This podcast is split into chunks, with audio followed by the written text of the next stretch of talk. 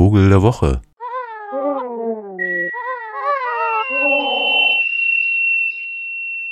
Ich habe gehört, dass es in Halle, äh, wo der Vogel der Woche herkommt, im Oktober ein Radiokunstfestival geben soll.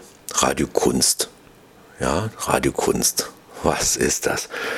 Genau darum geht's. Mal zusammenzutragen, was in dieser jungen Kunstgattung so in den letzten Jahren entstanden ist. Und so kommen hier die 70, ja, vielleicht besten Radiokünstlerinnen, Radiokünstler aus aller Welt zusammen, um eigentlich so eine Art konstituierendes Festival, nämlich die Radiorevolten zu feiern und ja, all das, was so an künstlerischem Umgang mit Radio möglich ist, auszuloten. Und das soll doch anders sein für unseren Vogel der Woche, mal zu gucken, was da so an Künstlerinnen, Künstlern zumindest stimmlich oder hörbar so existiert und naja, ich fange mal mit dem komplexesten an, was die Vogelwelt so zu bieten hat, nämlich dem in Südostaustralien in den Bergwäldern vorkommenden Prachtleierschwanz. Vielleicht haben Sie da schon mal was von gehört. Das sind ziemlich verrückte Vögel, sehr heimlich eigentlich. Also so graubraune Erscheinung, hühnergroß fast, ist aber ein Singvogel, gehört also eher zu den großen Singvögeln und hat ein für die Singvogelwelt extrem gut ausgebildetes Gesangsorgan, was es dem Leierschwanz ermöglicht und auch seiner Frau im Übrigen so ziemlich alles nachzuahmen, was ringsrum an Geräuschen so passiert. Und also nicht nur Vogelstimmen, sondern auch Menschen oder andere Tiere, Hunde, Katzen, aber auch Motorsägen und Fotoapparate und weiß der Fuchs was.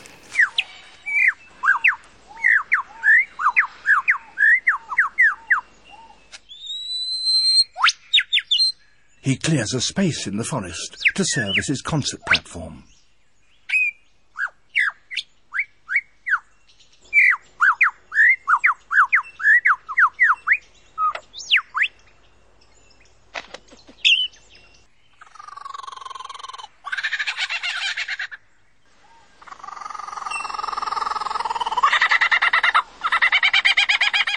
Even the original is fooled.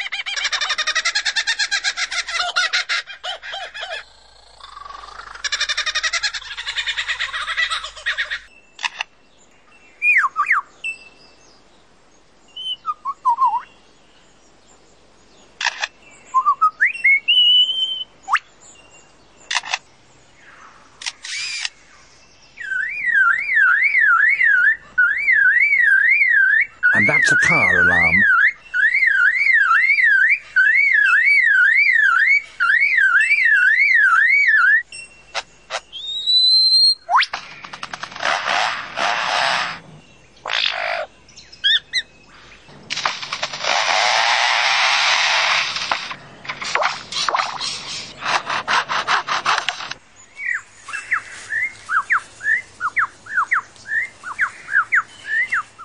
Ja, ja, das ist ein Vogel. Man glaubt es kaum. Der Leierschwanz, der fällt eigentlich nur dadurch auf, dass er, dass irgendwie von einer Stelle ganz viele verschiedene Vögel zu kommen scheinen, weil der natürlich normalerweise jetzt keine Motorsägen nachahmt, nur dann, wenn in seiner Gegend gerodet wurde und das sollte nach Möglichkeit in den Bergwäldern Südostaustraliens jetzt nicht mehr so häufig vorkommen, nachdem die Umweltschutzbewegung das zumindest bewirkt hat oder versucht hat. Aber er könnte es. So, wenn sie ein Nest bauen, dann ist das so ein kleiner Hügel, auf dem dann eben das Männchen balzt. Und da kann es schon mal stundenlang so klingen hier.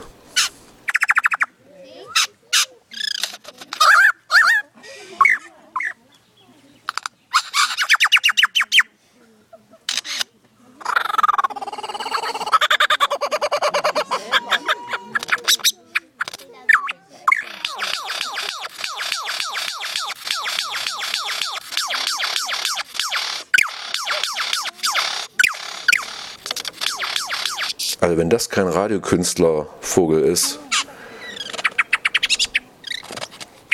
das Weibchen ist noch viel heimlicher, kann das aber auch alles. Macht es nur eben seltener, weil Balz und so läuft dann immer andersrum, aber kann das schon auch. So könnten die sich eigentlich verschiedene, man müsste denen einfach mal Radios in die Gegend stellen und dann würden die wahrscheinlich verschiedene australische oder eben andere Radioprogramme wiedergeben. Das wäre doch mal was. Eine schöne Radiokunstarbeit. Aber es gibt ja auch eine australische Radiokünstlerin, die nach Halle kommt. Vielleicht bringt die ein paar so eine Aufnahmen mit. In jedem Falle wird sie im Gewölbe der Moritzburg in einer Riesenspule alles einfangen, was ringsherum hier so funkt. Und da wird jetzt kein Leierschwanz dabei sein. Aber wir können ihr das da mal empfehlen, ein bisschen was von hier mitzunehmen und dort einzusetzen.